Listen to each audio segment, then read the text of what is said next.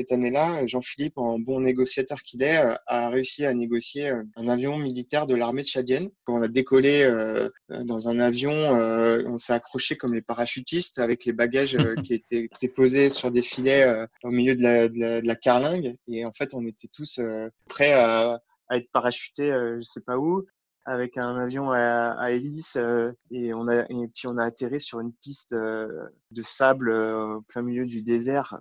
Voilà, c'est un truc rien que pour rien que si avec ça, je l'aurais fait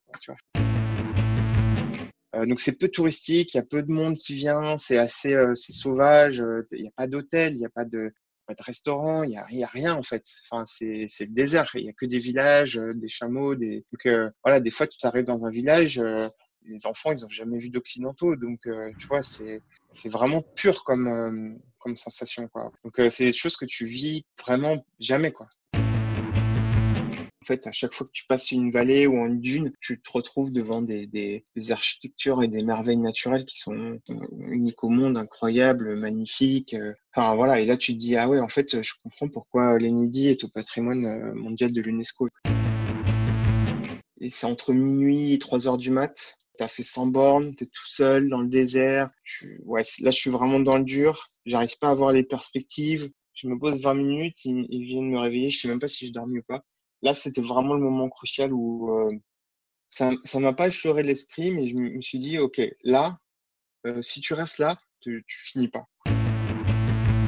Bonjour à tous, je suis Guillaume Lalu et je suis ravi de vous recevoir dans ce nouvel épisode de Course épique. Vous êtes chaque semaine plus nombreux à suivre ce podcast et ça me fait extrêmement plaisir. Merci à tous pour vos messages d'encouragement, vos partages en stories, vos commentaires. Continuez encore et encore, je vous répondrai avec grand plaisir. N'hésitez pas aussi à parler de ce podcast à votre famille, à vos amis, qu'ils soient fans de course à pied, de trail ou simplement passionnés d'histoire et de défis forts en émotion.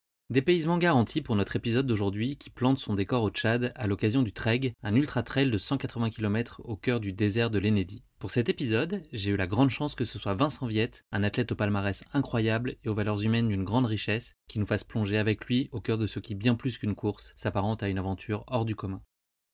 Bienvenue sur Course épique, le podcast running et trail qui vous fait vivre dans chaque épisode une histoire de course inoubliable grâce au témoignage de son invité. Athlète émérite, coureur confirmé ou anonyme passionné, quand la légende d'une course et la destinée d'un coureur se rencontrent, c'est dans Course épique qu'elle se raconte. Course épique, c'est un invité, une course, une histoire hors du commun. Bonne écoute Bonjour Vincent, je suis ravi de te recevoir aujourd'hui dans ce nouvel épisode de Course épique. Bonjour Guillaume, écoute, euh, merci de m'accueillir. Je suis très content d'être euh, ici avec toi aujourd'hui. Euh. Eh bien, écoute, plaisir partagé. Dans cet épisode, tu vas nous embarquer avec toi en Afrique centrale, et plus précisément au Tchad, à l'occasion du Treg, un ultra-trail hors du commun dans le désert de l'Enedi. Avant de parler plus spécifiquement de ta relation au sport, est-ce que tu pourrais te présenter en quelques mots pour ceux qui ne te connaîtraient pas? Oui, donc euh, bah, écoute Vincent, du coup euh, j'habite à Annecy, euh, je viens à la base de la région parisienne et je pratique les sports outdoor depuis depuis que je suis tout petit. j'ai commencé par le VTT, puis le vélo, et puis je me suis mis au trail dans les années à peu près 2009-2010. Donc voilà, je, je, je, suis passionné de d'outdoor et de voyage et j'essaie de le faire partager aux gens qui sont qui sont autour de moi. Voilà. Ok, donc on comprend que le point de départ de ta relation au sport, c'est plutôt l'outdoor de manière générale. Qu'est-ce qui t'a amené à t'intéresser plus spécifiquement au trail? Euh, C'est les raids, le multisport qui m'ont mis un peu à, la course à pied au trail. Et du coup, j'ai un peu arrêté, j'en avais un peu marre du circuit VTT. Euh, du coup, j'ai commencé à m'amuser sur des raids euh, multisports par étape ou euh, sur une journée avec euh, avec mes potes. Et puis euh, du coup on a commencé à faire pas mal de il y avait des épreuves trail dedans. Et voilà du coup ça m'a bien plu. Je me suis inscrit à un premier trail en 2009 à la 6000D et puis du coup j'ai jamais arrêté. Voilà. Ok. Et à quel moment se perd la bascule vers une pratique à haut niveau et l'idée de t'y consacrer pleinement? Euh, bah écoute, le, haut niveau, ça vient pas, euh, ça vient pas du jour au lendemain. C'est une, une démarche progressive euh, où tu commences à faire des résultats un petit peu dans dans ton département, dans ta région, et puis après, tu euh, progressivement, tu viens, tu viens sur des courses euh, nationales, voire internationales, et puis euh, tu progresses chaque année. Donc, en 2012, où je fais huitième à la CCC, où j'ai commencé vraiment à, à, me dire que je pouvais faire de belles choses. Et voilà, après, en 2014, je fais quatrième au championnat de France avec un gros plateau. et puis voilà, progressivement, j'ai progressé. Et, et voilà, aujourd'hui, c'est vrai que j'ai une démarche un peu plus professionnelle et je m'implique vraiment dans ma pratique tous les jours. Quoi. D'accord. Et donc, si tu devais raconter à, tes enfants, ou à tes petits-enfants, même autour d'un feu de bois dans quelques années, les trois moments les plus marquants de ta carrière jusqu'ici, lesquels ce seraient? Est-ce que justement la CCC, les championnats de France, voilà, est-ce que les moments plus, qui ne sont pas forcément des performances en tout cas, mais toi, les, les moments de sport très marquants dans ta vie Ouais, bah si je devais choisir, effectivement, je dirais peut-être la CCC 2012. Euh, ça a été vraiment quand même un, un tournant où, j'ai vraiment vu que j'avais possibilité de faire des, belles choses. Surtout que c'était toujours partagé avec ma bande de potes et ça, c'était vraiment très très cool. Et puis c'est vrai qu'en en 2016, euh, euh, je suis retourné et euh, j'ai fait cinquième et euh, là, c'était vraiment une course plutôt vraiment typée performance, alors qu'en 2012, c'était vraiment la découverte. C'est vrai qu'arriver l'arrivée à Chamonix, c'est des, des émotions qu'on vit très rarement dans, dans, dans, dans la carrière d'un sportif. Donc ça, c'est vraiment des souvenirs incroyables. Et puis, effectivement, euh, au fur et à mesure des années, j'ai orienté ma, ma pratique du, du, trail en essayant de, de découvrir d'autres choses et euh, de découvrir de nouvelles, de nouveaux pays, de nouvelles courses. Et, euh, et c'est vrai que, bah, on va en parler tout à l'heure, le, le, Tchad et le Treg a été une, des, très très belles courses euh, de, ma carrière. Petite séance d'autodiagnostic, Vincent. Euh, quels sont selon toi tes atouts naturels dans cette pratique à haut niveau et peut-être à contrario les zones sur lesquelles tu penses que tu as euh, à consacrer plus de travail? Bah écoute, c'est vrai que quand je me fixe un objectif, c'est vrai que j'arrive vraiment à me mobiliser et avoir une grosse force pour aller pouvoir m'entraîner, faire des grosses séances. C'est vrai que j'aime bien j'aime bien l'entraînement, les séances dures et tout ça. Et, euh, c'est vrai que le jour J sur la course, euh, si vraiment je suis dans la course, euh, je vais, vais rien lâcher jusqu'au bout et, euh, je vais vraiment être mobilisé pour, pour donner le meilleur de moi-même. Donc ça, c'est comme ça que je vois, les choses. juste pour finir sur, ton parcours et ta présentation, euh, il y a ton activité de trailer dont on vient de parler. En marge de ça, tu es également coach et consultant en marketing. Est-ce que c'est pas trop difficile de faire coexister ces différentes casquettes? Et, voilà, est-ce que tu peux nous dire ce que tu apportes chacune finalement dans ton accomplissement au quotidien? Ouais, bah du coup, je, du coup, j'ai, j'ai une maîtrise d'entraînement et marketing du sport. du coup, en fait, ça me permet de, d'avoir une carte professionnelle pour pouvoir euh, bah, faire euh, coacher, coacher les gens et les aider dans leur pratique euh, par rapport à leur, par rapport à moi, mon expérience et essayer de leur, leur apporter un peu un plus et euh, toute mon expérience que j'ai en trail. Donc euh, ça c'est vraiment hyper intéressant. Euh, moi j'aime voilà, j'ai entre 10 et 15 personnes et, et c'est ça me permet aussi bah, d'échanger et puis d'avoir un autre œil sur la pratique. Donc moi je trouve c'est vraiment très intéressant. J'apprends d'eux et, j'essaie de, de, leur donner un peu ce que je fais. Et, euh, et après, de l'autre côté, je travaille aussi pour des, des, boîtes dans le sport où on fait euh, la com, des réseaux sociaux. Euh. donc euh, voilà, c'est ce que je faisais toujours au départ après mes études. J'ai toujours travaillé dans des boîtes de sport et là, je le fais en consultant. Donc tout ça, ça me permet de, de vivre parce que c'est vrai que même si on peut gagner un petit peu d'argent avec le, le trail et la course à pied, je peux pas en vivre à 100%. Donc voilà, et être à mon compte, ça me permet d'aménager mon emploi du temps et puis de, euh, bah, de pouvoir aller m'entraîner quand je veux. Et vu que j'habite à Annecy, euh, c'est vrai que les conditions pour aller s'entraîner sont quand même assez euh, idéales. On peut faire euh, du vélo, du trail, de la course à pied, du plat, de la vitesse, de la montagne, du gros dénivelé, l'hiver du ski de fond, du ski de rando. Alors voilà, c'est un, un, spot, c'est un spot de rêve. Et donc, donc voilà. Et en même temps, là, je suis en train de passer mon diplôme d'accompagnateur moyenne montagne. Je suis dans la formation là. Et du coup, dès cet été, je vais pouvoir encadrer des groupes en montagne euh, et emmener les gens sur les spots d'entraînement où je vais euh, chaque semaine. Quoi. Donc ça, ça va être très cool aussi. Une corde supplémentaire à ton arc. Bah écoute, merci pour cette intro, Vincent. Euh, pour continuer à en savoir un peu plus, je te propose de passer au redoutable exercice de la basket chinoise. C'est un format de portrait chinois, mais version coureur. si tu devais être un, animal, quel, quel, animal ce serait? En 2017, je suis parti vivre en Afrique du Sud et j'ai découvert le, le guépard. J'ai vu les guépards euh, en liberté et euh, franchement c'est un animal, euh, c'est un mammifère qui est vraiment svelte, fin, qui est, qui, est, racé et qui peut atteindre des vitesses à plus de 100 km heure pour atteindre sa proie. Et je, je, trouve cet animal est, est, assez incroyable et tellement classe et, et beau que ouais, je trouve c'est alors, je me vois pas comme un guépard, mais je trouve que ça, c'est. L'élégance incarnée, en tout cas. Ouais. Voilà, exactement. Ouais. Génial. Et euh, le film qui illustrerait le, coureur que tu es? Alors, un film d'aventure, j'ai le droit? Bien sûr. Alors, je, je dirais euh, Zabardast, qui est, je sais pas si tu connais. Non, je ne connais pas. Euh, c'est, euh, bah, je t'invite vraiment à aller, aller, le voir. En fait, c'est une, c'est une aventure entre potes euh, dans les montagnes du Pakistan. En fait, c'est une bande de freeriders français qui sont partis en 2018 euh, dans les montagnes du du Pakistan. Euh, donc ils ont fait un trip de 15 jours pour aller surfer une, une, une face en plein milieu de, du Pakistan où c'était assez assez nature, plein milieu des montagnes où il y avait personne et je trouve que au-delà de l'exploit d'aller faire ce, ce, trip et puis d'aller monter la face en plein milieu, c'est aussi bah, l'échange entre potes et puis de, de, réaliser une aventure comme ça et je trouve que c'est vraiment c'est un, très bon film à, à regarder ouais. D'accord. Eh ben écoute, je me le note et on invite donc tous nos auditeurs à, à aller le voir. Oui. Ouais, c'est aventure, dépassement, euh, échange et puis euh, découverte. Euh, c'était, ouais, c'est vraiment sympa. Bah pour avoir entendu un certain nombre d'interviews de toi, effectivement, j'ai l'impression que c'est des valeurs qui reviennent beaucoup, notamment, bah, c'est ça, l'amitié, la découverte, le partage. J'ai l'impression que c'est, vraiment les piliers de ta pratique au-delà de la performance. Je pense que tu l'as évoqué tout à l'heure, tu es, toujours dans cette recherche constante de performance, évidemment, mais tout ce qu'il y a autour, ces dimensions de, de partage et d'aventure collective, j'ai l'impression que c'est quelque chose qui te, qui te tient aussi au trip. Ouais, exactement. Avant de parler plus, euh, plus spécifiquement donc de, ta course épique, euh, quelques mots introductifs donc pour planter le décor du Treg, euh, qui est un trail d'environ 180 km qui prend sa place dans la région de l'Enedi, c'est dans le nord du Tchad. on aura l'occasion de l'entendre lors de ton témoignage, c'est une région qui est relativement méconnue, mais visiblement d'une beauté exceptionnelle avec des sites naturels authentiques qui sont, je pense, très propices à, de la sérénité dans, dans, sa pratique du trail à l'occasion d'un ultra. Le Treg est d'ailleurs, enfin le site dans lequel a lieu le Treg est classé au patrimoine de l'humanité de, l'UNESCO, donc je pense que ça, ça, plante le décor. La course en elle-même, la, première édition, elle a eu lieu en février 2014. Elle se déroule sans étapes, en autosuffisance et en autonavigation et à l'aide d'un GPS. Plus qu'une course, le trek, je pense que tu vas nous le, vraiment nous, l'illustrer de cette façon-là, mais c'est vraiment une aventure plus qu'une course à proprement parler. C'est une expérience euh, assez inoubliable. Et donc voilà, c'est euh, aujourd'hui à travers ta voix euh, qu'on va pouvoir marcher dans tes pas et vivre cette course qui promet d'être une belle découverte, je pense, pour beaucoup d'entre nous. En tout cas, ça l'a été pour moi quand j'ai commencé à, identifier que tu avais fait cette course qui qui avait l'air vraiment incroyable.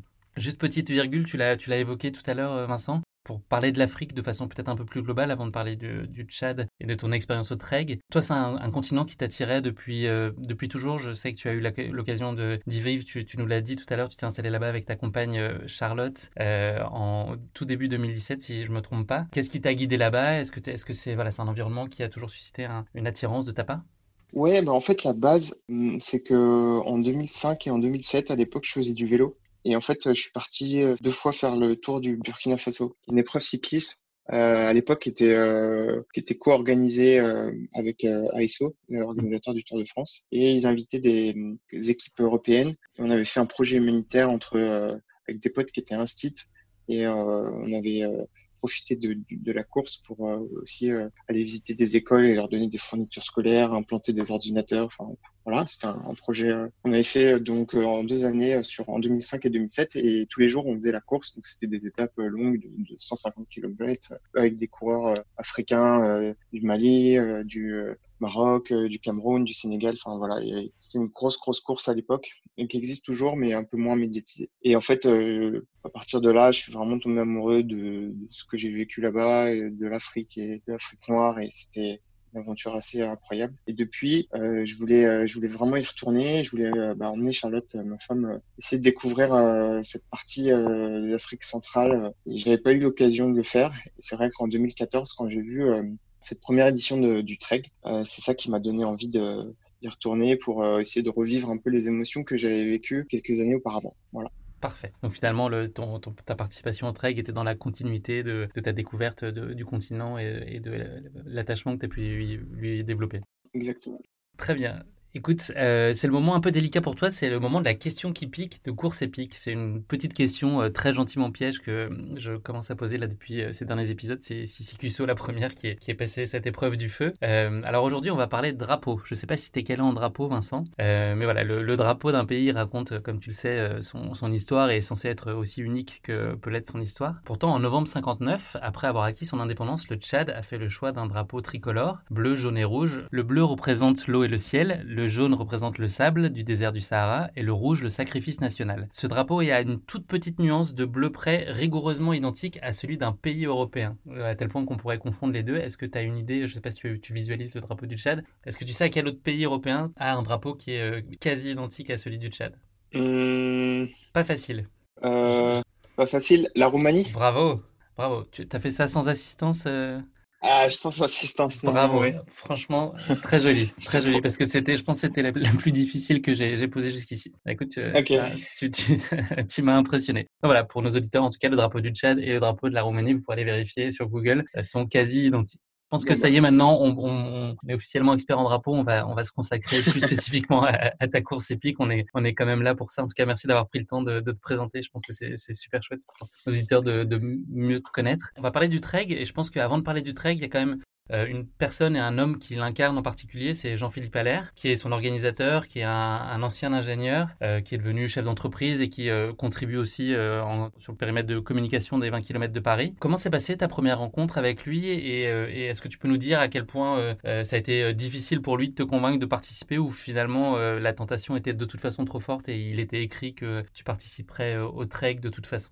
Effectivement, les aventures sont souvent à l'origine de rencontres avoir rencontré Jean-Philippe Allaire, c'est, euh, c'était une, une, super chose parce que du coup, c'est effectivement, il m'a, il m'a convaincu euh, de, de venir au Treg. Donc euh, voilà, c'est cette personne, c'était vraiment euh, Enfin voilà, ça m'a permis vraiment de, découvrir ça et je suis vraiment très contente. Et après, ça, il est venu à, mon mariage parce que il y aura une petite anecdote peut-être après, mais voilà, il est venu aussi euh, à mon mariage avec, sa femme Caroline, donc euh, je les embrasse bien fort et, encore euh, bravo et d'avoir réalisé cette course, c'est assez incroyable. Génial juste pour parler du Tchad en lui-même, euh, spontanément, c'est pas un pays qui évoque forcément une grande stabilité politique et euh, on, sait que c'est un pays qui a été marqué par des, années de guerre civile. Euh, c'est un pays frontalier avec la Libye notamment et dans lequel il y a une menace terroriste qui est relativement présente. Est-ce que c'est des choses que toi tu as en tête ou qui te préoccupent au moment où tu te dis, OK, bah, cette année j'y vais, je fais le trek? Est-ce que ça, peut nuancer ton enthousiasme à y aller? Est-ce que tu as des craintes ou est-ce que c'est pas du tout un sujet?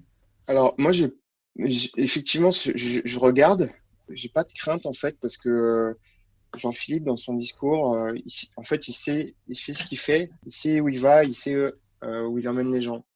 Donc moi, j'ai confiance en, Jean-Philippe et j'ai pas de crainte. Par contre, quand j'en parle autour de moi, les gens ont, ont, des craintes effectivement. Donc c'est plus voilà une, un peu une pas une oppression, mais une mise en garde de, de, de mon environnement familial, euh, des, amis, euh, qui me disent euh, voilà, il faut pas forcément aller là-bas. Après, c'est vrai que aussi en France, on a une culture où on va pas trop en Afrique. On va pas trop en vacances en Afrique. maintenant, on s'ouvre un peu plus, mais enfin, je je parle pas de l'Afrique du Nord. Je parle pas du Maroc, de Tunisie, des choses comme ça. Je parle vraiment de l'Afrique, alors qu'on rencontre plein de pays étrangers qui ont moins cette appréhension.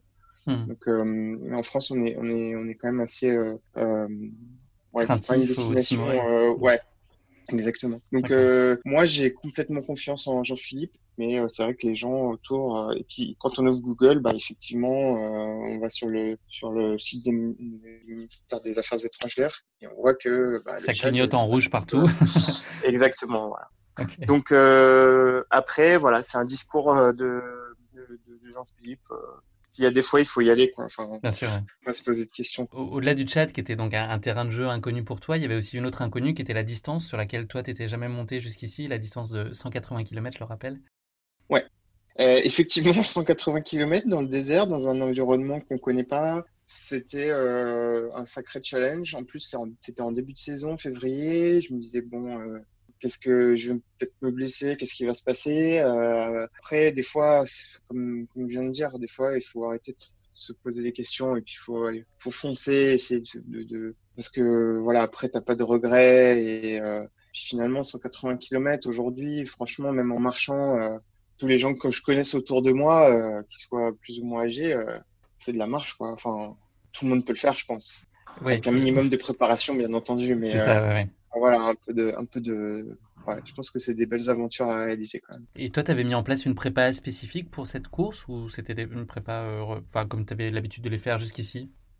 Alors, pas du tout, parce qu'en fait, il se trouve que cette année-là, euh, en fait, ce qui a déclenché mon, ce voyage, c'est qu'en 2016, euh, je vais au Templier en octobre c'est Jean-Philippe qui me qui m'emmène à la course. Donc on habitait à côté à Paris à l'époque et en, il m'emmène à la course. Et du coup on en discute et tout. Euh, donc c'est à Millau la, la, course des Templiers. Donc on fait Paris Millau, donc cinq heures de voiture, on discute bien et tout. J'ai dit bon. Euh, franchement, j'ai trop envie de venir, mais bon, j'ai plusieurs inconnus, donc déjà le budget, c'est, je, je, sais que le, la course vaut largement le budget, mais je l'ai pas forcément.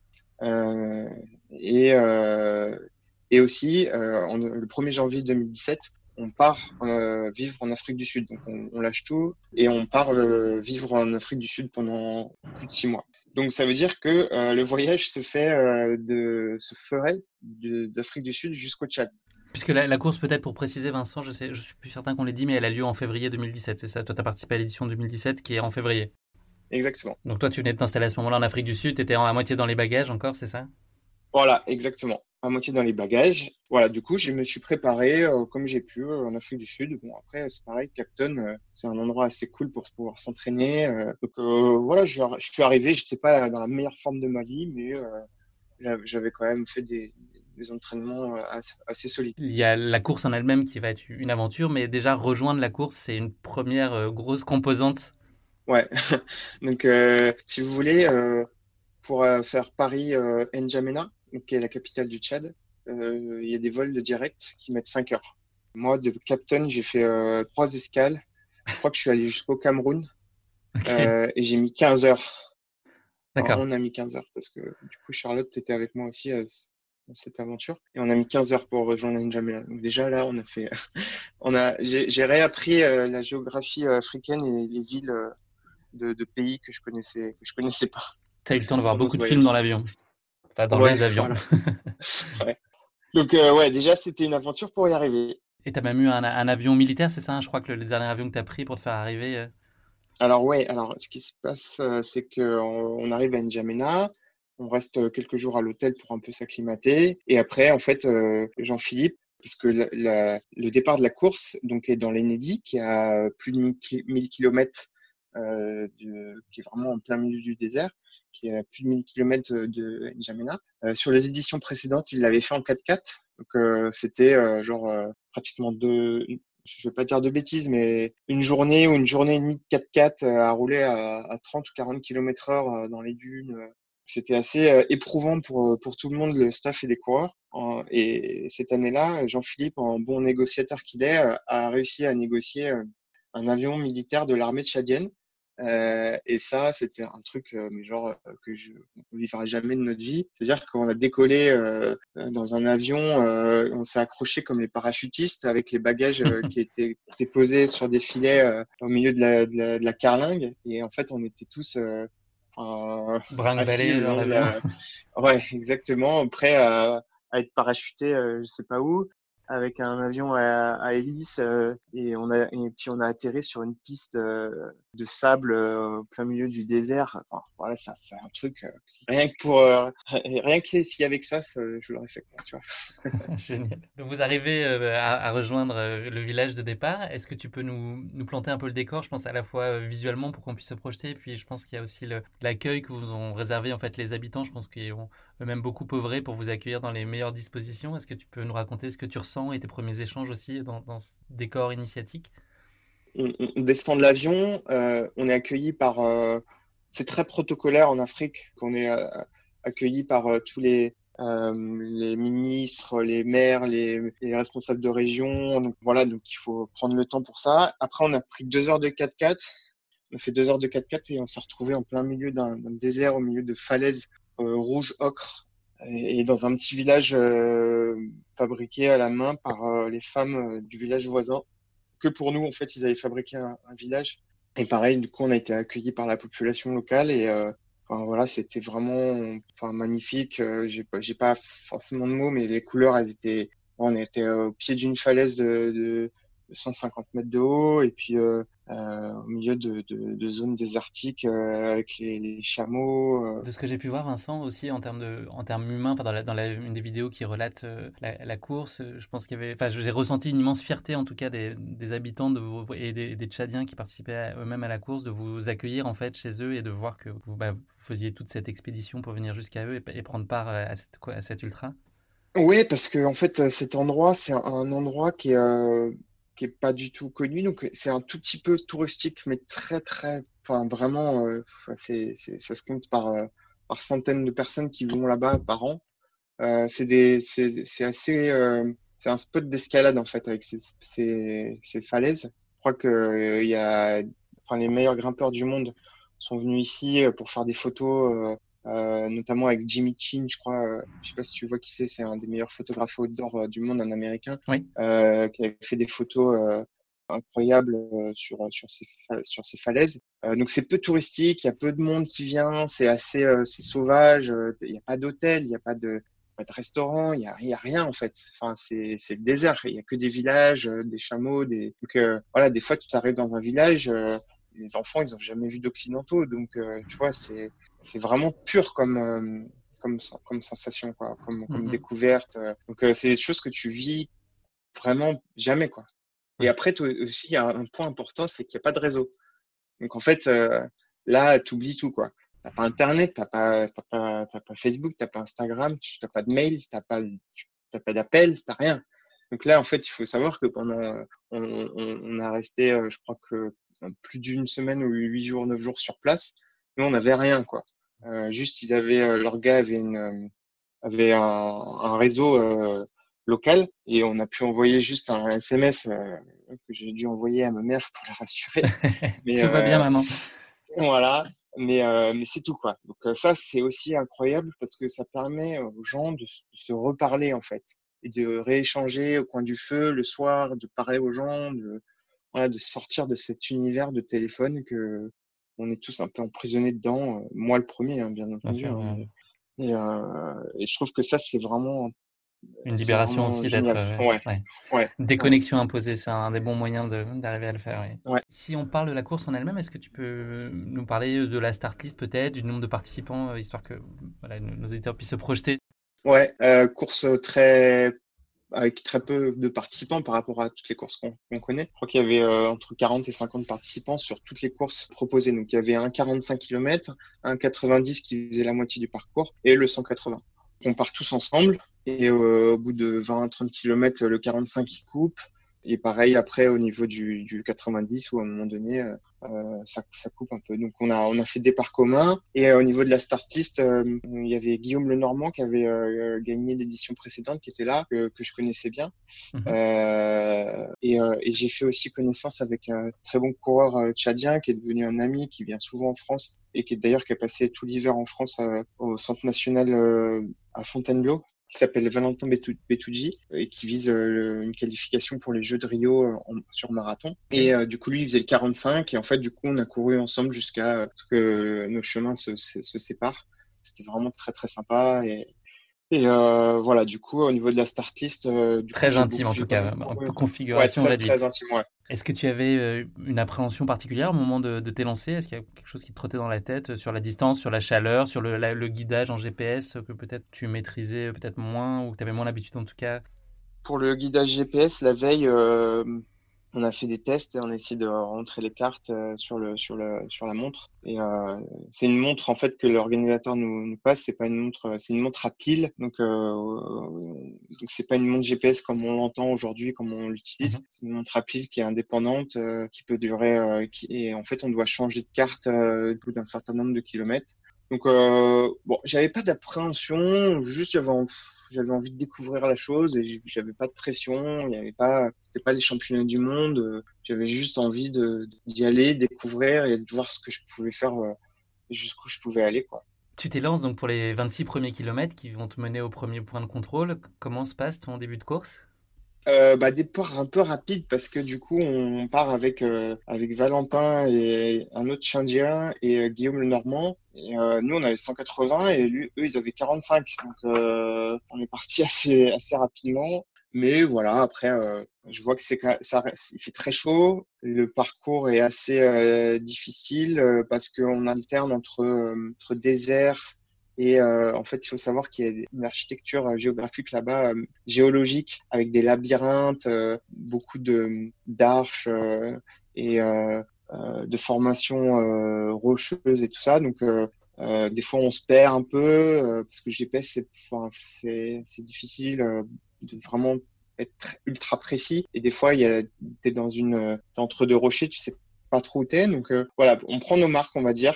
Et là, je m'aperçois quand même que ça va être, ça va être costaud et ça va être long. Quand tu dis il fait chaud, la température, c'est quoi pour avoir un ordre d'idée?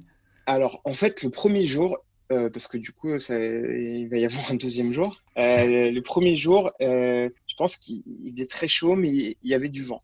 Donc euh, la sensation de chaleur extrême, on l'a pas eu le premier jour parce que ce vent permettait d'avoir comme un espèce de, de ventilateur. Mais euh, il y avait des moments, ouais, on, bah, je sais pas, on doit être entre 35 et 40 degrés, ouais. D'accord. Et pas beaucoup d'ombre pour se mettre à l'abri, et pas le temps surtout. Il y, a des, y acacias typiques du désert euh, qui sont posés là au milieu de nulle part, on ne sait pas d'où ça vient. Donc c'est pas des forêts, donc euh, il n'y a pas a pas trop d'ombre. Euh, non, n'y a pas. Juste entre les blocs de grès, des fois dans les sols, dans les labyrinthes de grès, on, essaie d'être peut-être de se mettre à l'ombre un maximum, mais non, il y en a pas. On va dire que c'était 5% du temps, peut-être. D'accord. Donc là, tu arrives au, premier stop après 2h30 de course. Tu commences à avoir des toutes petites alertes en termes de bobos, les premiers, les premiers bobos qui commencent à apparaître. Ouais, alors il se trouve que en fait au niveau logistique, euh, j'ai pas ultra préparé ce, ce, cette course parce que du coup, euh, je suis parti en Afrique du Sud. Euh, j'ai pris pas mal de chaussures euh, de côté, mais euh, euh, moi, je suis, je suis, coureur pour New Balance, donc j'avais pris pas mal de chaussures de New Balance, mais j'ai pas accès euh, à tout ce que je veux parce que je suis parti quand même assez léger en Afrique du Sud. Et euh, j'avais regardé des, des, reportages ou des comptes rendus de course du marathon des sables où, où il y avait des coureurs qui étaient partis en chaussures de route sur le marathon des sables pour être un peu plus léger. Donc, euh, je fais le choix de prendre euh, à l'époque une chaussure de route New Balance, la 1080 pour ceux qui, qui connaissent. Mais euh, le problème, c'est que euh, le marathon des sables est une course qui se court euh, beaucoup, enfin quasiment tout le temps, dans le sable mou. Et le, le c'est en fait il y a, du, sable, mais il y a aussi beaucoup beaucoup de, cailloux et de sols rocailleux, durs, semi-durs, avec du grès qui use les, pieds. Et en fait, la, la, la 1080 n'était pas forcément adaptée pour, pour, ce, pour ce type de parcours. Donc, euh, elle était un peu molle. Donc, ça m'a un peu. Euh, enfin, elle n'avait pas la rigidité d'une chaussure de trail, en fait. Donc, euh, ça a commencé à me faire des ampoules. Et il s'avère aussi qu'il faut mettre une paire de guêtres pour pas que euh, le, le, sable, sable rentre. Ouais. ouais. Donc, en fait, euh, tu, pour, pour, fixer la guêtre, il faut que tu couses ou tu fasses coudre euh, un scratch. Donc moi j'ai fait ça juste avant de partir euh, en Afrique du Sud, je crois, ça devait être le 26 décembre.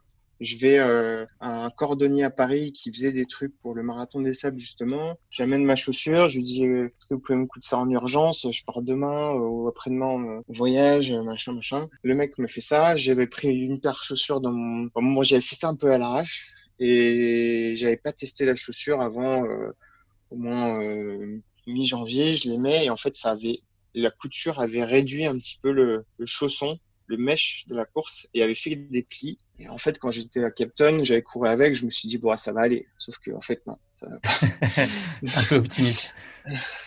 voilà. Et en fait, du coup, j'ai commencé à avoir des ampoules très tôt dans la course. Au 26, je commence à sentir des trucs. Et quand j'arrive au CP40, euh, bah là, j'ai enlevé mes chaussures et j'ai, et je me suis fait euh, déjà euh, soigner euh, pour enlever quelques ampoules. Voilà. D'accord. Et, et, là, en, en, arrivant donc au kilomètre 40, tu étais plus ou moins à proximité de Guillaume. Vous, vous, vous, avez fait ce début de course ensemble? Ouais, je suis avec Guillaume, mais euh, euh, en fait, je crois que juste avant ce CP40, j'ai un coup de chaud. Et là, en fait, euh, je le laisse un peu partir, quoi. Mais voire même, je le vois plus. Euh, il est devant et j'arrive au 40 et en fait, je prends. Là, je, je me dis, écoute, là, il t'a fait 40 bornes, c'est déjà pas mal, mais il en reste 100. 140. Il en reste 140. Donc, euh, c'est énorme. Donc, euh, prends ton rythme tranquille. Du coup, en fait, euh, ça, c'est vraiment, j'ai vraiment bien fait de faire ça. Parce que euh, je suis arrivé au, au CP, euh, au, au, checkpoint au kilomètre 40, je me fais soigner mes ampoules, je repars tranquille. En fait, je commence à revoir Guillaume au loin, au fond des vallées et tout. Et en fait, je reviens sur lui et on arrive au CP kilomètre 60. Et en fait, c'est lui qui a un coup de chaud. On, on se rejoint au CP ensemble on arrive ensemble. Et, au moment de repartir, en fait, euh, euh, bah moi, je, repars en courant et lui repart en marchant. Et à ce moment-là, en fait, euh, il va être au kilomètre 62. Et là, en fait, Je ne sais pas encore, mais je vais plus jamais revoir Guillaume avant l'arrivée et je vais courir bah, les 120 derniers kilomètres tout seul. D'accord tu t'es senti un peu seul, mais en même temps, à ce moment-là, tu es, plutôt bien et tu profites de, du décor que, que t'offre Lenny à ce moment-là. Et je pense des animaux, enfin, tu t'en mets plein les yeux. Ouais, du coup, là, j'en prends plein les yeux. Je suis dans des dunes, encore dans des labyrinthes. Je suis tout seul. J'essaie de, de j'essaie de profiter un maximum du voyageux. Je sais que ça va pas, ça va être, c'est un moment unique et ça va peut-être pas se reproduire. Donc, euh, j'essaie de, de, prendre un maximum d'énergie de, de l'environnement qui m'entoure, de, de, de, me créer des souvenirs et d'emmagasiner tout ce que, sais, cette énergie que je peux avoir par rapport à, ouais, à cet environnement. Et euh, du coup, j'avance, euh, je, je, vois des animaux, je croise des enfants de temps en temps qui sortent de nulle part, il n'y a pas de village, il n'y a rien. C'est ouais, c'est des moments magiques quoi. Et la journée euh, avance et j'arrive euh, ouais coucher du soleil euh, moment moment incroyable quoi. La, la gestion de, du guidage par GPS est-ce que c'est une difficulté pour toi? Est-ce que tu es hésitant? Est-ce que ça te fait perdre du temps? Ou finalement tu as, bien appréhendé euh, l'outil et tu arrives à, t'en sortir très bien? Ouais non clairement non. Là du coup je reviens sur mon expérience RAID de quelques années auparavant où on, on utilisait un petit peu ce, cette technologie. Donc j'avais une bonne connaissance de lecture de cartes euh, de guidage par GPS. Donc euh, pour moi, c'est pas un problème. Euh, après, peut-être qu'en plein milieu de la nuit, j'ai un peu peut-être un peu cherché. Euh, des fois, tu es un peu dans le doute avec la fatigue et tout, mais clairement, euh, voilà, si on fait le compte à la fin du, de la course, euh, j'ai fait 180 km. Sachant qu'il y a peu de gens qui ont fait 180, ouais, c'est ça. on fait 182, 183, 4, 5, 6 km en plus. Donc, et ça compte dans la balance à ce niveau-là. Et ça compte, ouais. Donc là, tu arrives au checkpoint numéro 4, le kilomètre 71. On peut dire que globalement, tu te sens bien, tout va bien, tu plutôt, as plutôt envie de repartir très vite et continuer sur, sur ta lancée. Euh, là, je crois qu'il y a vraiment un moment fort dans le, dans le décor qui s'offre à toi, qui est euh, l'arche d'Aloba. Est-ce que tu peux euh, nous, nous décrire cette arche? Alors ça, franchement, regardez sur Google, tapez Arche d'Aloba sur, sur Google. En fait, en gros, c'est une arche de plusieurs, plusieurs centaines de mètres de, haut. Le dicton dit qu'on peut mettre à l'époque, avant qu'elle brûle Notre-Dame de Paris à l'intérieur. donc c'est pour vous dire un petit peu l'envergure de, de, cette arche. Je crois avoir lu 135 mètres de haut, il me semble. Voilà, c'est ouais, ça, 135 mètres. Je ne voulais pas dire de bêtises, donc j'ai pas.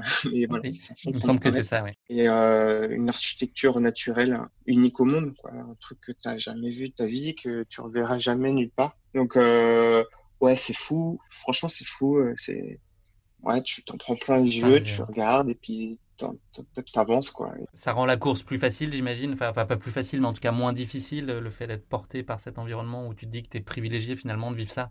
Ouais, exactement. C'est des merveilles naturelles, des merveilles de la nature. Et en fait, à chaque fois que tu passes une vallée ou une dune, tu te retrouves devant des, des, architectures et des merveilles naturelles qui sont euh, uniques au monde, incroyables, magnifiques. Euh. Enfin, voilà. Et là, tu te dis, ah ouais, en fait, je comprends pourquoi l'Enidi est au patrimoine euh, mondial de l'UNESCO. Donc, ouais. Et donc là, la, nuit de noces avec la course va un tout petit peu s'altérer et les choses sérieuses vont, vont commencer pour toi avec la nuit qui progressivement approche et la fatigue qui commence à s'installer.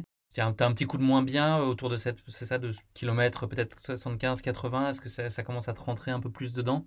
Ouais, euh, la nuit, la nuit tombe, euh, tu es tout seul et là en fait, je suis dans une vallée avec une ligne droite qui doit faire 40 km tout droit. C'est pas trop démoralisant ça comme perspective? Ouais, et si, ouais, c'est assez dur et, et surtout tu as l'impression que tu as un microbe dans un, dans un monde de géants quoi.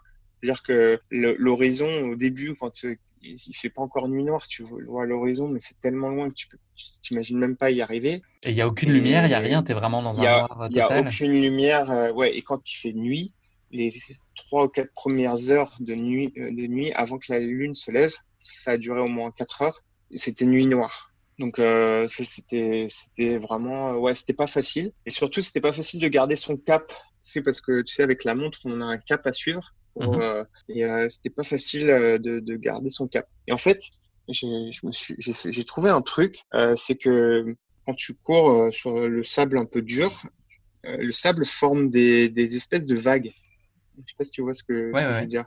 On le voit souvent quand le sable est un peu dur. Et en fait, j'avais pris l'axe du cap de ma montre et l'orientation des vagues pour essayer de garder un cap sans regarder la, la montre toutes les 30 secondes. D'accord. Parce que tu vois, Ouais, je vois bien, ouais, ouais. comment- ce que je veux dire. Mhm. Comme si euh, c'était une boussole et toi, tu par rapport à l'angle de, ces vagues, Ça t'indiquait euh, le coup, capacité. ça, ça m'indiquait un peu euh, le cap à suivre. Et en fait, ça, ça a marché. Et, il se trouve que, en fait, en discutant après avec euh, Jean-Philippe et des mecs euh, euh, des Tchadiens, ils, ils m'ont dit que euh, que les euh, les locaux, ils faisaient ça pour se repérer en fait par rapport à, à ces vagues qui en fait sont sont, sont faites hein, grâce au, au vent en fait. euh. Donc toi, c'est instinctivement, en fait, tu as, senti ça, c'est quelque chose que tu n'avais pas prévu? Ouais. Et en fait, je l'ai fait. Et en fait, après, en en discutant, quand j'ai dit ah mais ils me disent ah ben en fait là-bas ils ils ils s'orientent comme ça. Donc c'était marrant. Génial. Donc là, la, nuit euh, s'est installée, tu arrives au, au checkpoint numéro 5, on est à peu près euh, un peu avant le kilomètre 100, kilomètre 97. Euh, là, tu décides de faire un petit break, tu as un peu de temps d'avance sur Guillaume qui est derrière toi. Donc là, c'est le moment d'une première vraie coupure. Ouais, exactement. Parce que euh, il doit être à peu près 11h minuit. Et là, je me dis, bon, bah, parce que bon, je suis quand même dans la, même si c'est euh, une belle aventure et tout, euh, euh, moi, je, suis- je suis quand même compétiteur et, euh, et j'avais pas trop envie que, que Guillaume me rattrape et j'avais envie de gérer de, mon, mon l'avance que j'avais. Donc, euh, première question quand j'arrive à ce checkpoint-là, c'est, euh, je demande, j'essaie de voir, est-ce que vous avez des infos sur le, combien de temps Guillaume est derrière moi? Donc, euh, il s'avère que, euh, a priori, bon, sa- sachant que les infos sont pas faciles à avoir parce qu'il n'y a pas de réseau, il y a rien, il y a que les talkie-walkie ou euh, ils avaient un réseau local, mais ça, ça marchait pas forcément très très bien. Donc, euh, et puis il faut qu'au dernier ravitaillement, euh, le mec euh, ait pris le temps entre Guillaume et moi. Donc, c'était pas des infos ultra euh, Ultra sûres. fiable. Mais a priori, euh, ouais, ultra fiable. Mais a priori, j'avais une heure, voire un peu plus d'avance. Donc là, je me dis, ok, là, je vais m'arrêter pour faire un vrai repas et manger. Donc, euh, en gros, pour partir, on est en autonomie alimentaire. Donc, sur chaque checkpoint, on n'a pas, il n'y a pas de, de, de nourriture. Il n'y a que de l'eau chaude ou froide. Donc, tout ce qu'on doit, on emmène, tout ce qu'on consomme, on doit l'emmener. Donc, euh, en gros, euh, on, euh, la course euh, nous donne l'obligation d'em- d'emmener 5000 ou 6000 calories, je. Donc, en gros, ça faisait trois repas lyophilisés, plus euh, les bars et tout, euh, ça faisait à peu près ça. Donc là, je me dis, ok, bon, bah là, il y a un petit feu, il fait nuit, les gens du, du camp sont sympas. Hop, je vais prendre un petit, un petit repas lyophilisé, je prends le temps. Et puis, euh, voilà, j'ai dû prendre 20 minutes, 25 minutes, et je suis reparti. Il fait froid à ce moment-là? Il fait frais, mais pas froid. D'accord. Pour l'instant, il fait pas froid. D'accord. Donc là, tu repars pour, euh, pour 23 km. Tu t'élances du, du checkpoint numéro 5 au kilomètre 97 pour les 23 km qui, qui te relient jusqu'au checkpoint suivant. Et là, c'est plus exigeant euh, sur, le- sur le mental. Ça commence à, à être plus difficile à, à gérer? Ouais, là, je suis vraiment dans le dur. Euh, et c'est entre minuit et 3 heures du mat. Euh, t'as fait 100 bornes, t'es tout seul dans le désert. Euh, tu, tu, ouais, là, je suis vraiment dans le dur. J'arrive pas à voir les perspectives. La fatigue, elle est vraiment présente. Euh, et t'as l'impression que t'avances pas, quoi. Donc, 23 kilomètres comme ça, ça a l'air, euh, 23 kilomètres, ça peut paraître euh, court, mais franchement, c'était très long. Donc, euh, et, et au bout de, je sais pas, au bout de, de 10, 12 kilomètres, et je vois la lumière du camp. Mais sauf que j'ai l'impression qu'elle est proche, mais en fait, elle, est, elle doit être à 10 kilomètres. J'avance, j'avance, et en fait, la lumière se rapproche pas, quoi. Tu vois, et je, je délire un peu. À un moment donné, je- j'essaie de les appeler pour savoir s'ils peuvent me répondre. Et en fait, euh, rien du tout, quoi. Et, et du coup, bon, bah, j'avance, j'avance, et là, j'arrive là-bas, et ouais, je- là, je suis vraiment bien entamé. Et là, je me dis, ok, il y a un feu, ils étaient au pied d'une falaise, mais il y avait un vent de dingue. En fait, il y avait un vent qui tourbillonnait autour de cette falaise et ils étaient au pied. En fait, au lieu d'avoir cet effet de protection de la falaise, pendant la nuit, en fait, ça a fait l'inverse. C'est-à-dire qu'il y avait un courant d'air. Et là, en fait, j'ai super froid d'un coup. Euh, je me pose euh, le long du, du feu, mais euh, genre, je, je leur dis, bon, bah, je vais dormir. Est-ce que vous pouvez me réveiller dans 20 minutes? Et là, et là, j'ai super froid. Le feu, ça arrive pas à me réchauffer. Je me pose 20 minutes. Ils, ils viennent me réveiller. Je sais même pas si je dormis ou pas. Là, c'était vraiment le moment crucial où, où ça, ça m'a pas effleuré l'esprit, mais je me suis dit, ok, là, euh, si tu restes là, tu, tu finis pas. Donc, euh, à un moment donné, je me suis, je me suis relevé et j'ai dit, ok, bah, je repars en fait. Du coup, euh, je, suis- je suis reparti euh, comme ça et, euh, et, et je suis reparti pour le prochain checkpoint, quoi. Sachant que je vous ai pas raconté, mais j'ai très très très mal aux pieds euh, depuis le kilomètre 40 et que ça ne fait que augmenter. Mais euh, voilà, je le gère et, et Donc tu t'élances du kilomètre 120 pour les 28 km qui le séparent du, du checkpoint numéro Ouais, 7. et en plus, là, je sais qu'il y a 28 bornes. Et je sais que 28 bornes, euh, ça va être très très long. Euh, je vais faire 4 heures ou 5 heures tout seul. Que là, je suis vraiment très très entamé. Mais que je sais que le jour va se lever dans 2 heures. Mais les 2 heures avant la levée du soleil, euh, genre, je crois que à un moment donné, je montais une dune et je crois que je, je, me suis endormi en marchant. et en fait, j'essaie de me parler à haute voix pour essayer de, de, me réveiller, quoi. Et là, tu as un regain d'énergie, ou en tout cas, de, de bah, c'est un effet bénéfique sur le, ton mental, c'est de voir finalement le ciel qui commence à s'éclaircir devant toi une fois ces deux heures de marche passées, tu, enfin, de course d'ailleurs. Euh, ouais, du coup, le lever du soleil, en fait, et là, tu vois que le corps, il est magique, c'est que euh, dès la première lueur du jour, le corps se réveille. Et là, on, on change complètement d'état d'esprit, euh, et tu sais qu'en fait, euh, là, c'est le jour où bah, tu vas finir, en fait. Donc là, euh, la nuit passe et là, tu changes complètement d'état d'esprit, tu redeviens positif. Et surtout, le lever du soleil, euh, je suis, je suis sur un plateau assez haut, je viens de monter une dune et là, je vois des, des animaux partout euh, courir. Euh, et là, en fait, je m'arrête, je m'assois sur un petit rocher et en fait, je, je, je, je regarde les choses. Quoi. Et là, je me dis, waouh, là, c'est vraiment un truc de dingue. Quoi. Est-ce que tu vis Voilà. Donc, euh, ouais, non, changement d'état d'esprit. Euh, j'arrive euh, du coup finalement j'arrive au, au, checkpoint. Et voilà 100 km 150 quoi. Donc là ça fait 24 heures que tu es parti. Et je pense que à ce moment-là tu as des nouvelles de Guillaume. On te fait comprendre qu'il est pas très très loin derrière c'est ça? Est-ce que ça te Ouais, je crois qu'il se rapproche un peu. Donc euh, du coup moi je bah, j'essaie de courir. Voilà. Euh, j'arrive au checkpoint euh, numéro 150 ils me disent qu'il qu est pas loin mais ils savent pas trop. Euh, bon donc toi, ça te motive pour, pour repartir un peu plus vite et d'activer les soins, c'est ça? Ouais, voilà. Euh, en fait, j'ai mes ampoules et je dis au, au j'essaie de, de, les faire soigner, mais là, le mec, il, il, enlève mes chaussettes et puis le médecin, et puis euh, là, il fait, il fait une, une, tête, mais genre assez euh, impressionnante. et euh, je dis, ok, ben on fait juste une, la plus grosse, et après, euh, après je repars tout de suite.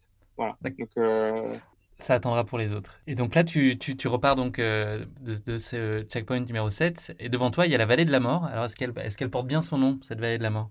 Ouais, non, mais et là, en fait, euh, du coup, euh, plus de vent. Et là, en fait, on est en plein soleil, on traverse des vallées, mais genre, euh, avec un arbre au milieu, genre, je sais pas, genre le Lucky Luke, tu vois, par exemple. du coup, c'est compliqué. j'ai très très chaud, mais je me force à courir, j'ai pas envie de marcher je, je, me force à courir avec les, les dernières forces que j'ai. Et euh, j'essaye d'avancer au maximum. Et puis là, bon, bah, c'est le mental, quoi. Après, c'est. Là, ouais, physiquement, t'es es quasi au bout. Là, t'as plus. Ouais, je pense, ouais, je pense que j'ai été loin, ouais. J'ai, je, je, j'essaie d'avancer, et puis, euh, ouais, puis essayer d'aller au prochain checkpoint, et puis, euh, puis après, je sais que c'est le dernier, et après, c'est l'arrivée, donc. Euh, tu rejoins donc le checkpoint numéro 10. Là, es, on, on, vient d'en parler, c'est euh, le, le, le, pic de la difficulté pour toi. Tu as des chauds-froids, c'est ça, si j'ai si bien compris. Tu puisses vraiment dans, dans tes ressources. Tu n'as qu'une envie, c'est que ça s'arrête à ce moment-là? Euh, Ouais, ouais c'est vrai que là, j'ai envie d'arriver, j'en peux plus. Euh, je, je, je, suis, euh, ouais, je suis, au, je suis un peu à bout, ouais. ouais. D'accord. J'arrive au dernier checkpoint et là, je me pose et là, j'ai chaud, j'ai froid, j'ai envie de pleurer, enfin, j'ai toutes les émotions qui arrivent. C'est pas facile. J'imagine. Et donc, tu t'élances du dernier checkpoint finalement, le checkpoint numéro 10. Là, tu sais qu'il te reste 17 km, donc tu es très entamé physiquement et, et moralement, c'est dur. Est-ce que malgré tout, euh, la perspective de dire que c'est le, le, dernier, le dernier euh, tronçon euh, de, de, la course, est-ce que ça te remet aussi dans une bonne dynamique et tu as l'impression que tu touches au but ou la, ou la douleur et la, la charge mentale est trop forte à ce moment-là? Voilà, c'est compliqué. C'est compliqué parce qu'il y a. Euh il y a, en fait, il y a 6, 5, 6 km dans des canyons, donc euh, bon, ça, ça va à peu près. Euh, il y a un truc qui, qui, qui coule, c'est que il y a un 4x4 qui arrive, et en fait, c'est Charlotte euh, qui, qui, est venue à ma rencontre pour m'encourager. Donc, euh, Charlotte qui était elle-même inscrite sur, sur un, un, des formats du Treg? Qui avait fait le 90 et qui avait, qui avait, fini dans la nuit. Et après sa course, elle est venue et du coup, elle est, elle est venue à ta rencontre. Donc, voilà, sauf que j'essaie de courir et en fait, le truc c'est qu'elle me voit courir et genre j'ai tout le poids du monde sur les épaules, donc je suis avachi, j'essaie de courir et je crois que je dois courir à 7 km heure, un truc comme ça. Mmh. Et en fait, le fait de me voir dans cet état, je suis livide et tout, et je la vois et elle a les larmes qui commencent à couler, tu vois. Voilà. Et en fait, tu sais, je la vois et du coup, je me dis, ok, euh, ouais, là, je suis dans un sale état. Mais finalement, euh, voilà, c'est T'as eu un effet quand même de, boost, j'imagine. Oui, oui, ça m'a fait plaisir. Mais par contre, les dix derniers kilomètres, là, on, on, est, repassé sur une zone désertique jusqu'à l'arrivée où il y avait rien. C'était juste une grosse plaine de 10 bornes. En fait, euh, pareil que, que dans la nuit, euh, tu voyais le bout, mais en fait, euh, c'était tellement loin que t'avançais pas, quoi. Donc, ouais, non, c'était la, fin était très compliquée. Ouais. Tu as franchi la ligne d'arrivée au bout de, combien d'heures? 30 heures, du coup. D'accord. Et donc, tu franchis la ligne en première position? Ouais, ouais, du coup, Guillaume est une heure et demie ou deux heures derrière, finalement. Euh, et puis, euh, ouais, voilà, du coup, là, je m'écroule euh, physiquement, mentalement, moralement. Enfin, voilà, tu lâches tes larmes. Tu... Qu'est-ce que tu ressens à ce moment-là? Tu as, beaucoup d'émotions qui sont, qui sont différentes parce que, effectivement, tu as de la joie, mais tu es tellement épuisé que tu sais pas où tu es, tu as, chaud, tu as froid. Là, c'est compliqué quand même. Quand tu finis des trucs comme ça ouais, c'est pas facile. Euh, et toi, rétrospectivement, quand tu penses à cette course, est-ce que euh, est-ce qu'elle t'a apporté des choses d'un point de vue sportif, mais aussi peut-être en termes humains, des choses que tu as appris sur toi ou euh, dans tes échanges avec les gens sur place? Enfin, Est-ce que ça, est-ce qu'il y a eu un avant et un après trek pour toi? Bah oui. Quand on sort du trek, on, on en ressort un petit peu différent. Ça, c'était Jean-Philippe qui le disait, et en fait, il a complètement raison. Donc effectivement, j'ai appris beaucoup sur moi, euh, beaucoup sur les autres. Euh, et ouais, non, c'était une aventure euh, unique, hors du commun. Est-ce qu'il y a des choses que tu ferais différemment, peut-être, hormis les, ah, oui, mais les coutures sur tes chaussures Non, parce que du coup, quand j'ai fini, je passé la ligne, j'ai une, donc il y a une médecin qui s'appelle Isabelle qui s'occupait de moi, donc je lui fais un petit coucou si elle écoute. Et en fait, elle dit qu'elle avait, je crois, jamais vu ça. J'avais 15 ampoules par pied. Euh, dont euh, des ampoules à un stade assez euh, grave. Tu vois, j'avais les pieds qui avaient doublé de volume, c'était enflé. Et ils se sont demandé comment j'ai arrivé encore à courir avec les pieds comme ça, ce qui peut être dangereux parce qu'en fait, euh, les ampoules, il peut y avoir des amputations si ça s'infecte et tout ça. Il y a déjà eu des amputations sur des courses euh, comme le marathon des sables ou des choses comme ça. Donc euh, voilà. J'ai fait une infection d'ailleurs en rentrant en Afrique du Sud et j'ai vu un médecin là-bas qui m'a mis quand je suis rentré direct sur antibiotique. Je cherchais D'accord. Et du coup, ouais, non, au final, cette course, ouais, non, ça a été incroyable. J'ai beaucoup appris. C'était beaucoup d'émotions. C'est une course que tu envisages de refaire un jour? Alors c'est c'est un truc qui savoure, donc c'est pas un truc que je referai tous les ans. Mais euh, effectivement, là, j'ai vraiment euh, envie d'y retourner. Ouais. Là, c'était en 2017, donc là, tu vois, ça fait trois ans. Euh, ouais, c'est quelque chose que, que j'ai envie de, où j'ai envie d'y retourner. Ouais, c'est sûr. Et, et, du coup, euh, après, on a fait la remise des prix. En fait, pour finir un petit peu sur le côté euh, émotion l'émotion de la course. Euh, on fait la remise des prix, très protocolaire du coup, tu vois, avec euh, les ministres, les responsables des régions, tous les participants, euh, euh tous les, toute l'organisation qui a été incroyable, les gens, les bénévoles et tout. bref. Et en fait, du coup, je sais pas ce que j'avais. En fait, du coup, j'ai demandé à Charlotte en mariage là-bas. Pendant ah, je savais pas. Tout le monde au pied, ouais, voilà. Génial. Voilà. Et elle a dit oui. Ah oui, elle a dit oui. Elle, t'a vu dans un état de fatigue avancé. Elle, s'est dit, je peux, je peux encore moins lui refuser. Euh, je peux pas lui faire ça. Après, c'était trois jours après. D'accord. Trois jours après l'arrivée, parce qu'en fait, euh, du coup, les autres participants, euh, le dernier, je crois, il a mis 67 heures. Donc, du coup, pendant trois jours après, il y a des avions arrivants qui arrivent toutes les. c'est espacé, mais voilà. Après, tu restes pendant trois jours au camp. Et en fait, on a fait, on a été on été en 4x4 euh, jusqu'au bout du, parcours. On est retourné à, l'Arche euh, d'Alopa. Et en fait, j'ai refait le parcours en 4x4 et là, je me suis dit, mais attends, c'est impossible de le faire à pied. Et tu l'as fait malade. pourtant. Ouais, Un truc de fou. Euh, et, pas que moi, et tous les gens qui ont fait cette course, c'est incroyable quoi. Et c'est vrai que, en gros, c'est pas une course, c'est une aventure physique, humaine. c'est une méditation, c'est tout ce que tu veux. C'est un, un voyage. c'est un voyage. C'est un voyage euh, hors du temps, euh, c'est un voyage euh, de ton esprit, de ton corps, de, c'est un voyage avec des rencontres. Donc ouais non c'est c'est un truc incroyable. C'est pas c'est pas vraiment une course, c'est une aventure, c'est un c'est un trip ouais. Génial. Écoute, merci beaucoup Vincent d'avoir partagé ce témoignage et cette aventure incroyable hors du temps. Et puis je pense aussi hors des standards de course que, que l'on a l'habitude de voir. Euh, si on se projette un tout petit peu là sur ton avenir à, court terme, est-ce que tu peux nous parler de tes grands rendez-vous Le calendrier est évidemment un peu incertain avec la période qu'on a connue euh, récemment Covid. Euh, mais voilà, est-ce que tu as déjà toi un agenda assez précis des prochaines échéances ou des, grands rendez-vous? Ouais, alors ça tombe bien parce que du coup là je vais faire un grand voyage encore, euh, mais euh, à côté de chez moi. Euh, en fait le 13 juin, euh, je vais, en fait j'ai fait une trace et en partant de chez moi à Annecy et pour rejoindre Chamonix à pied par les sentiers et par les massifs. Donc on va faire un massif des Bornes, les Lières, les Aravis, les Fises et les Aiguilles Rouges pour arriver à l'église de Chamonix. Du coup, je vais faire ça avec, euh, quatre potes, donc on va être une bande de cinq. Et en fait, le parcours fait 110 km et 9000 mètres de dénivelé. Et euh, voilà, ça, ça va être la, ça va être très costaud. Euh, mais euh, voilà, c'est la prochaine aventure qui, qui est donc maintenant, là, on est à 15 jours. Et euh, je vais faire partager ça sur les réseaux sociaux, évidemment. Et des fois, c'est vrai que l'aventure, elle est juste au bout de ta porte. Et c'est vrai que, euh, voilà. Mais je vous invite quand même à aller au Tchad faire le, le, le, le avec Jean-Philippe, quoi. Voilà.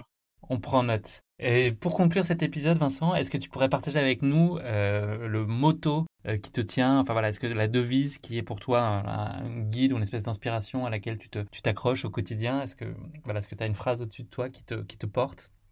Ouais, bah, en fait, euh, j'ai pas vraiment de phrase, mais juste, voilà, sortez, bougez et surtout, ouvrez un, un- une carte ou, ou un livre et allez découvrir euh, ce qui se passe euh, autour de chez vous ou, ou, euh, autour du monde. Après, c'est vrai qu'avec euh, le contexte actuel autour du monde, c'est un peu moins d'actualité, mais, Il y a beaucoup de ouais, belles choses à portée c'est- de main.